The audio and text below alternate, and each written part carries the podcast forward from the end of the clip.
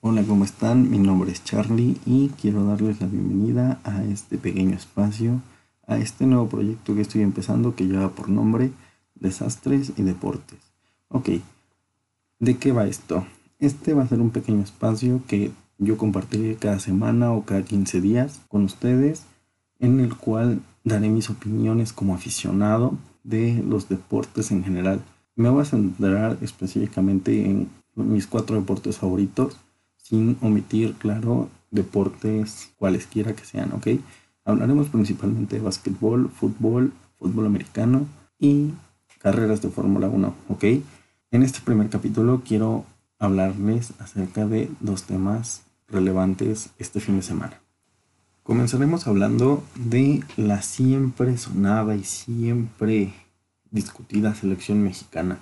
Este equipo que nos representa como país en todas las competiciones, ya sean juveniles, profesionales, este, de fútbol, ¿no?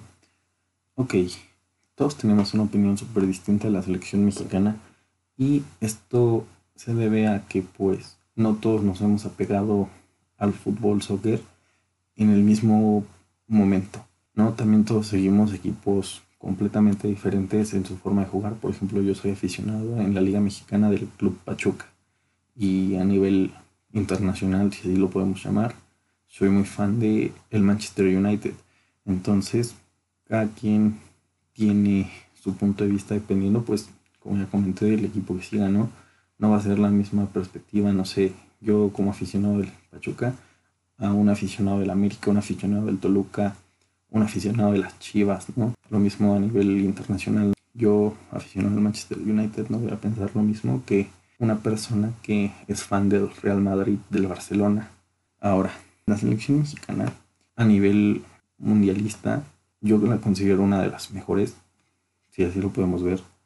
Es de las selecciones que más asistido a mundiales, esto se debe a la zona en la que geográficamente se encuentra, que es una zona en la cual el fútbol no es como que el deporte estrella, ¿no?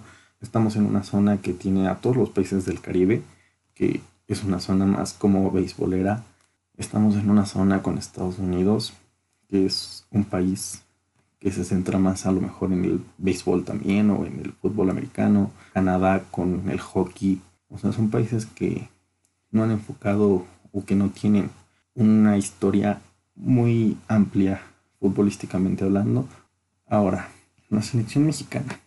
La selección mexicana siempre hace ruido cuando se habla de eliminatorias mundialistas recientemente de lo que viene siendo 2006 para acá, ¿no?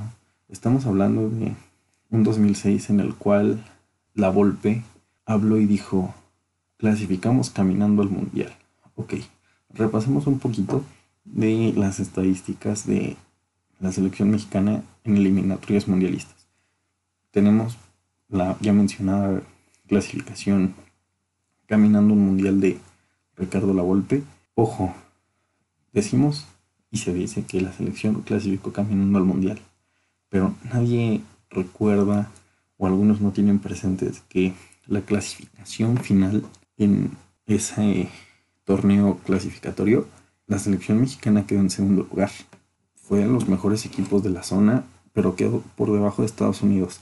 Ahora, no fue una diferencia en puntos. Ambos equipos terminaron con 22 puntos. México tuvo una diferencia superior en goles, tuvo un más 13 de goles, mientras que Estados Unidos creo que tuvo un más 9, un más 6, por ahí va el dato.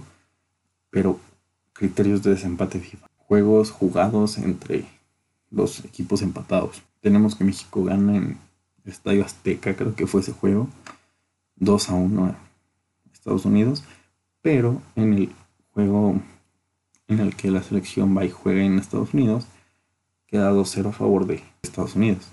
Entonces, ¿qué pasa? Tenemos un marcador global de 3 a 2 a favor de Estados Unidos y por ende ellos clasifican primeros. Ahora, luego de ese proceso, tenemos al Vasco Aguirre que tomó la selección en 2009 y fue igual un proceso que empezó difícil, la selección empezó quinto, cuarto, por ahí, terminó a final de cuentas en segunda posición, no se batalló para clasificar al Mundial y solo se quedó un punto por debajo de la selección de Estados Unidos. Y se tuvo una diferencia de más 5 goles, creo, o más 6 goles.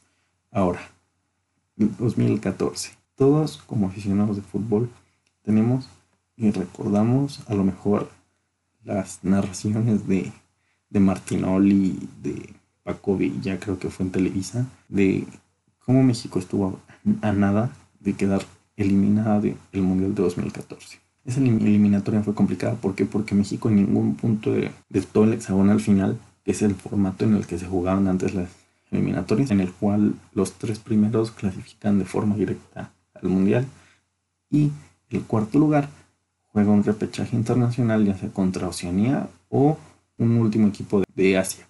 No recuerdo bien exacto, pero está esa clasificación por repechaje. Entonces, ¿qué sucede en este proceso? El proceso de clasificación mundialista de 2014 lo inicia el entrenador que en ese momento era del Toluca, que venía de ser campeón del torneo bicentenario. O sea, tomó la selección en 2011 y la llevó, la llevó, la llevó con muy buenos resultados. Y justo al momento en el que más tenía que rendir esa selección de Chapo de la Torre, se empezó a venir abajo. Como ya lo comenté, nunca pudo alcanzar ni siquiera en tercer lugar. Y a mitad del hexagonal separan de su cargo a, Chipo de la Torre y empiezan a meter técnicos interinos, como lo fue Luis Fernando Tena, que venía de ser campeón olímpico en Londres, metieron a Víctor Manuel Bucetich, metieron técnicos de todos lados para que se obtuviera un cuarto lugar general, obteniendo un boleto al repechaje que acabó tomando esa selección Miguel El Piojo Herrera y como ya sabemos fue contra Nueva Zelanda y no hubo nada que discutir, ¿no? En torno a sus partidos. Se ganaron, se ganó gusto y goleo y no hubo nada que reprocharle al viejo Herrera.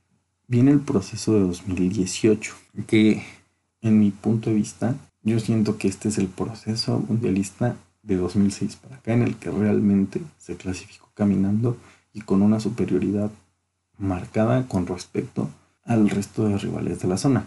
¿Por qué digo esto? Ok, tenemos a Juan Carlos Osorio como técnico de la selección Juan Carlos Osorio siempre fue una persona demasiado cuestionada, pero a mi parecer él debería de haber sido el director técnico de este proceso mundialista, rumbo a Qatar 2022.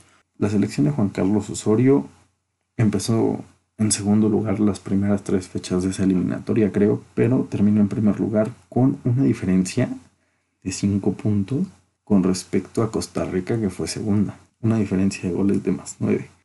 O sea, se, se perdió en esta, no es cierto, se perdió creo que en Honduras y se empató en Panamá. No recuerdo bien esos partidos, pero se rompió una larga sequía de partidos sin poder ganarle en clasificación a Estados Unidos en Estados Unidos y que todos cuestionaban al profesorio, al poderosísimo Juan Cambios Osorio, decían algunos. ¿Por qué? Porque nunca, nunca, nunca, nunca, nunca, nunca, nunca lo vimos repetir una alineación en ningún partido. ¿Y esto por qué? Muchos decían, no, es que necesitas darle constancia a un equipo para que se conozcan y jueguen bien. Todos estamos de acuerdo que ningún futbolista tiene las mismas cualidades que otro futbolista. ¿Ok? Entonces Juan Carlos Osorio tenía muy presente esto. Él estudiaba a los rivales y metía a los jugadores que se adaptaban a jugar a la contra o a contrarrestar los ataques y defensas de los equipos a los que se enfrentaban, ¿no? Lastimosamente, para mí, después del Mundial de, de Rusia y algunos otros resultados que cargó en su espalda el profesorio, como lo fue el 7-0 contra Chile en la Copa América, no se obtuvo una renovación de contrato y paramos con el último técnico o el técnico actual de la selección, Gerardo el Tata Martino. No podemos comparar los procesos mundialistas de Gerardo Martino a lo mejor con el de La Volpe y Osorio, que son los mejores, de 2006 a, 2018. ¿Por qué? Porque era un, formato, era un formato distinto, ¿no? Antes se jugaba una etapa de grupos, creo que eran grupos de tres, y los dos mejores de esos grupos clasificaban al hexagonal, en el cual jugaban todos contra todos, y los tres primeros pasaban, cuarto repechaje. Ahorita se está jugando en un formato de octagonal, ¿ok? Son dos equipos más que se agregan, pero ya es una etapa final completa partidos y vuelta con tabla de clasificación. ¿Qué hemos visto en la selección mexicana del Tata Martino? Que a diferencia de otros procesos mundialistas, en estas primeras fechas es el único que ha empezado después de la Volpe, claro, porque la Volpe, al igual que Tata Martino, al menos en las tres primeras fechas de la eliminatoria, logró hacer que la selección corriera en primero, en primero, en primero. Pero ¿qué está pasando ahorita con la selección? La selección mexicana está sacando los resultados, pero no está convenciendo. Y el claro ejemplo son esta fecha 4 y fecha 5 de la eliminatoria, ¿no? Que juegas en tu estadio, en tu casa, contra una selección no tan potente, futbolísticamente hablando. Su máxima potencia, ahorita quien vendría siendo Alfonso Davis, lateral del Bayern Múnich. Te empata a uno en tu cancha y, con jugadas falladas por parte de los delanteros de la selección, con fallos defensivos, o sea, era una selección que preocupaba, ¿no? Que si tú te ponías a leer los comentarios en Twitter después de ese partido, eran de, no, bueno, si esta selección llega al Mundial, ¿para qué va? Y cosas así.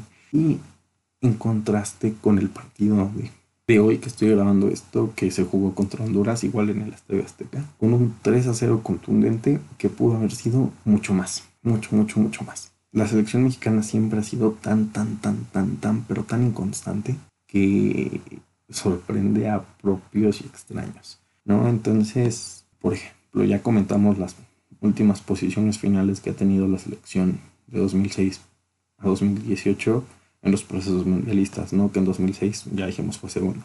2010 fue segundo otra vez. En 2014 fue cuarta, que es el peor resultado hasta ahorita de 2006 para acá. Y en 2018 primera con mucha ventaja con respecto al segundo clasificado. ¿no? Entonces, de verdad esperamos, yo creo que todos como aficionados, que esta selección levante y convenza, ¿no? Para que cuando acabe la eliminatoria estamos platicando del siguiente Mundial de Qatar y lo que espera la selección en esta competición. Muy bien, ya terminamos el tema selección mexicana y entonces ahorita lo que quiero hacer es platicar un poco la parte del Gran Premio de Turquía de Fórmula 1. Ok, yo destacaría ocho puntos importantes en este Gran Premio de Turquía. El primero, la victoria de Valtteri Bottas. Valtteri Bottas, el año pasado, en este mismo circuito, mismas condiciones climatológicas, con lluvia, Bottas fue el piloto que más trompos hizo en toda la carrera.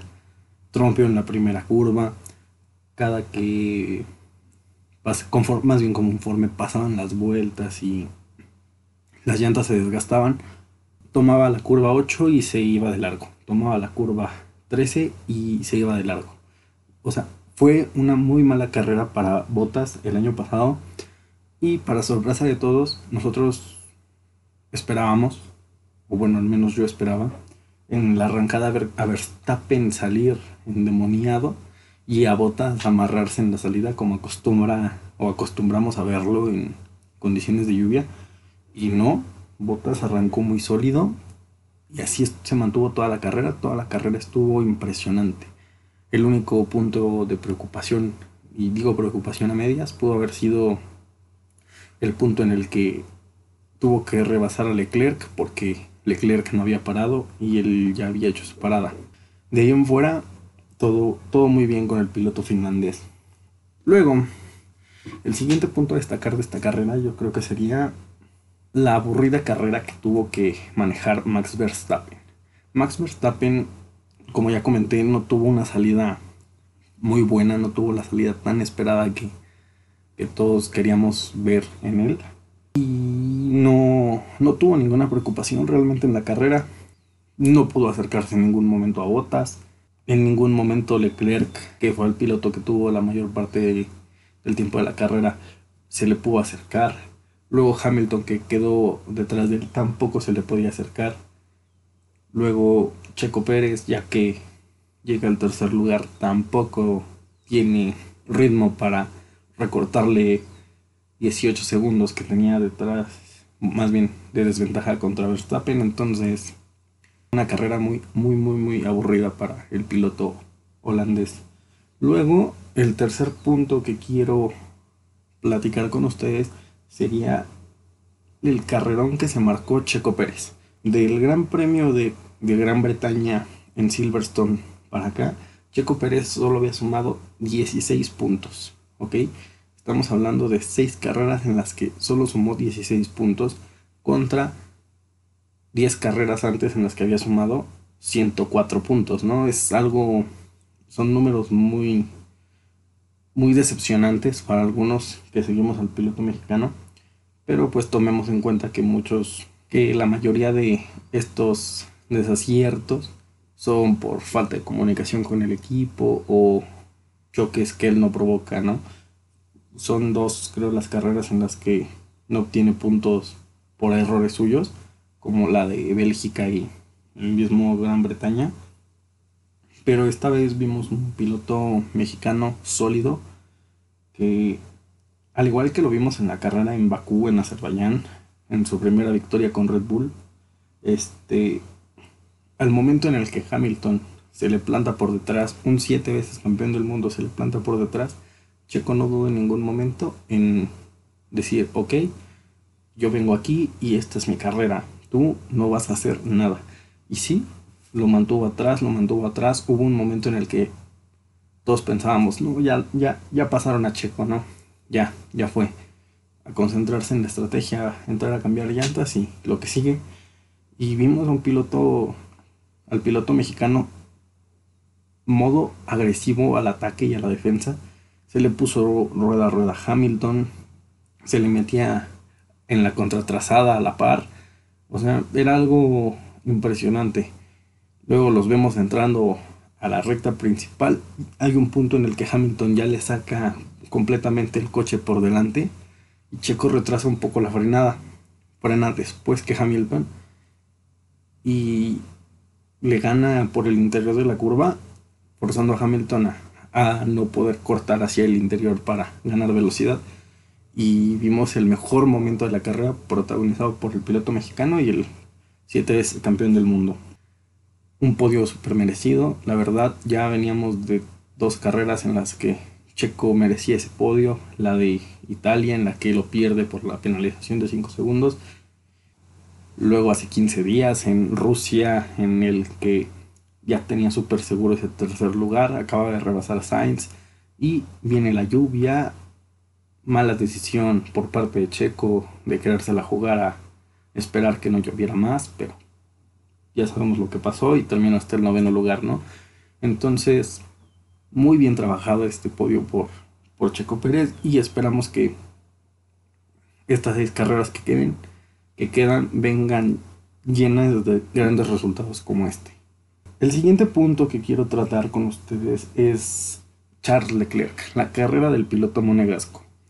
Desde el Gran Premio pasado en Rusia, vimos una mejoría notable en el motor Ferrari con esa última actualización que, que agregaron a su, a su unidad de potencia. Entonces Leclerc hizo un trabajo muy sólido, pero pecaron esta vez de optimistas en Ferrari. Mm, en la Fórmula 1, por regla, al momento de, de hablar de, de llantas, de neumáticos, en condiciones de pista seca o en condiciones normales de carrera, el piloto está obligado a entrar a cambiar llantas por lo menos una vez en carrera y tiene que usar dos tipos diferentes de llantas, ya sea medio blando, blando duro, duro medio. Entonces hay una parada obligatoria. En condiciones de lluvia el piloto no está obligado a hacer ninguna parada. El piloto puede empezar la carrera con unas llantas y terminarla si él quiere con las mismas. Y esto fue la estrategia que estaba pensando ocupar Leclerc. ¿Qué pasa? Paran Max Verstappen y Valtteri Bottas que iban delante de él y queda con una considerable ventaja de 15 segundos, 18 segundos aproximadamente. Entonces habla con sus ingenieros y dice, ok, aguantamos hasta el final de la carrera, pero las condiciones, se había mojado, esas llantas ya no tenían figura, ya eran casi unas llantas de seco, pero sin adherencia vaya. Entonces que empezamos a ver que el ritmo de Charles empezaba a bajar, a bajar, a bajar, a bajar. Las condiciones de pista no lo ayudaban, entonces se salió en dos ocasiones, según recuerdo, de pista. Y el punto clave para que decidiera parar en la vuelta 50, si no mal recuerdo, 49 o 50, fue que Valtteri Bottas le recortó esa distancia de 15 segundos y lo pasó en pista. Entonces era arriesgarse a que Verstappen y Checo o Hamilton que venían detrás con mejor ritmo se, se acercaran, se acercaran y lo pasaran o entrar a cambiar llantas y salir a la par de ellos y lucharles ya en mejor eh, o en igualdad de condiciones. Entonces lo hacen, entran muy tarde y ya no tienen una ventana óptima de, de tiempo para hacer funcionar esos neumáticos intermedios nuevos que acaban de montar. Entonces, una lástima por el piloto monegasco y esperamos de verdad que estas seis carreras que quedan de la temporada podamos ver un mejor nivel de, de Ferrari y la siguiente temporada podamos ver a esta escudería histórica luchando por el título de constructores y no suena tan loco que puedan luchar sus pilotos, tanto Sainz como Leclerc, por el campeonato de pilotos de a tú a tú con quien esté en ese momento ahí. El siguiente punto que vamos a tratar va a ser al siete veces campeón del mundo, Luis Hamilton. Ok, Luis Hamilton, al igual que Leclerc, optó o optaba por una estrategia de no parar en boxes, dado que ya comentamos ahorita que hablamos un poco de Checo, Checo lo pudo mantener atrás y esa era la única forma en la que Hamilton se podía plantear parar a Checo. Era o parar a, la par que él y tratar de volverlo a alcanzar y volver a tener duelo en vista, o no entrar y que Checo perdiera el tiempo de la parada y, y no perder ese tiempo. Entonces, ¿qué vimos? Vimos que al momento que Checo hace su parada, esa ventana de tiempo que necesitas tú para poner tus neumáticos en condiciones de competición, ya sea ponerlas en temperatura o en el caso de pista seca, que se les caiga el graining, que son bolitas de caucho que se le pegan a la llanta y hacen que pierdas herencia. Checo no le recortaba tiempo a Hamilton. Al contrario, Hamilton con sus llantas de, de más de 40 vueltas le estaba sacando décima tras décima tras décima por vuelta. Entonces no veíamos como algo loco el ver a Hamilton sin hacer una parada.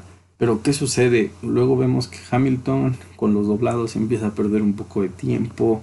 Veíamos que ya no le estaba dando como para recortarle la distancia de 5 segundos a, a Max Verstappen. Entonces, pues ya platica con sus ingenieros de pista y deciden entrar, pero lo deciden muy tarde, ¿no? Ya seis vueltas, siete vueltas del final.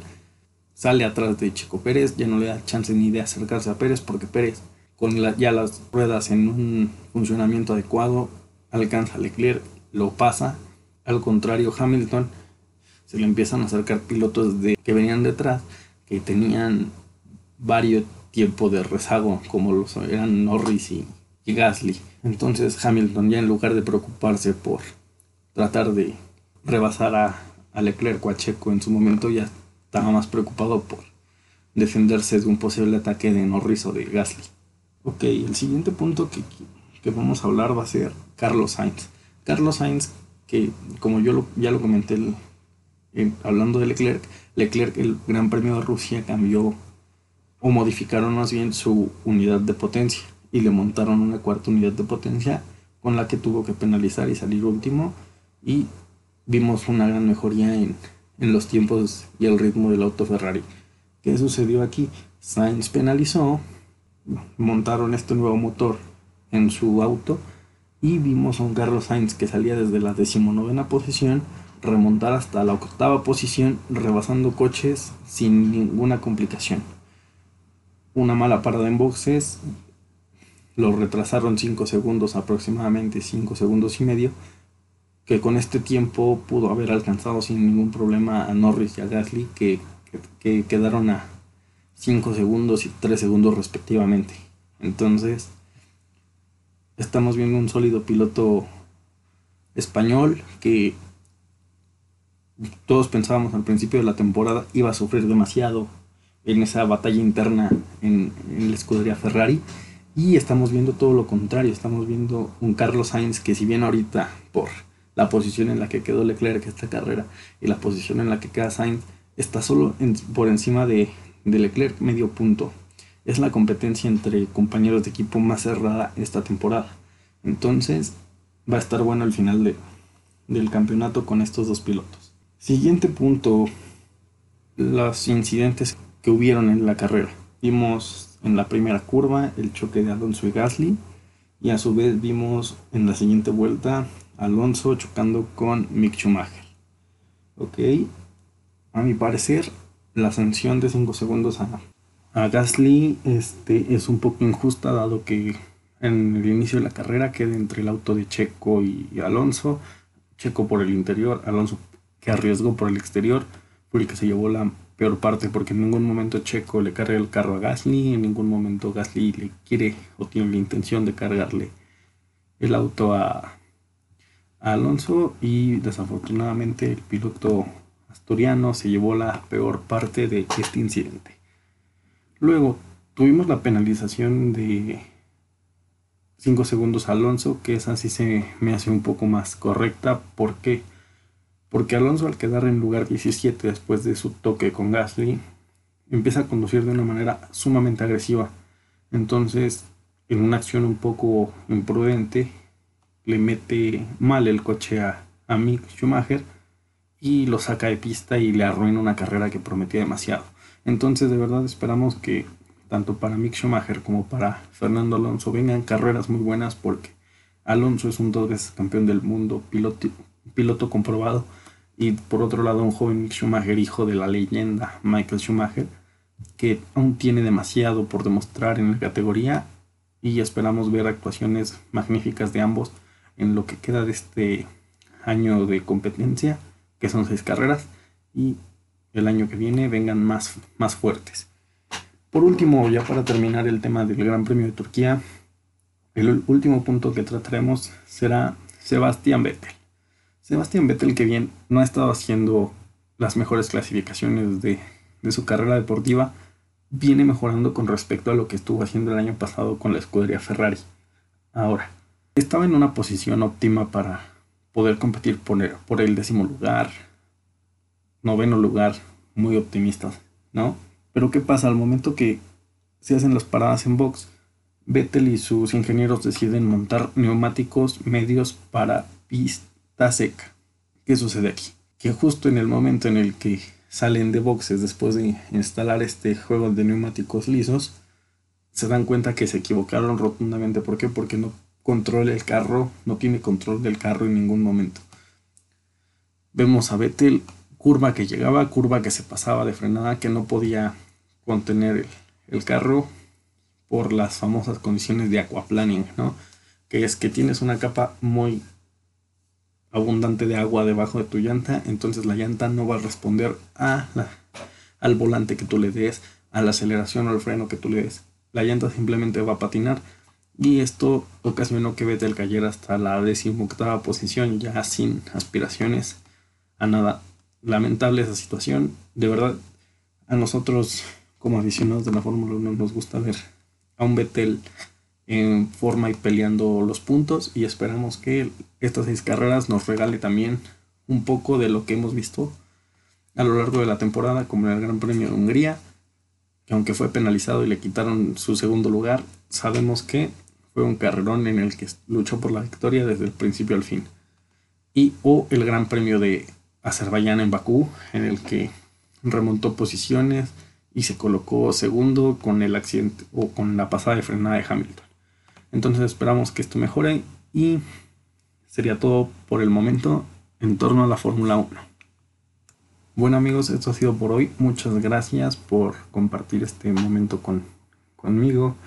De verdad espero sus comentarios, sus sugerencias, preguntas que quieran hacer acerca de los temas tratados que nos comenten qué temas quisieran hablar en mis redes sociales, que son Twitter, arroba carlosgtz301 y en Instagram, arroba charliegtz0599. De verdad, participen con nosotros, hablaremos de los temas que ustedes gusten y nos vemos la próxima.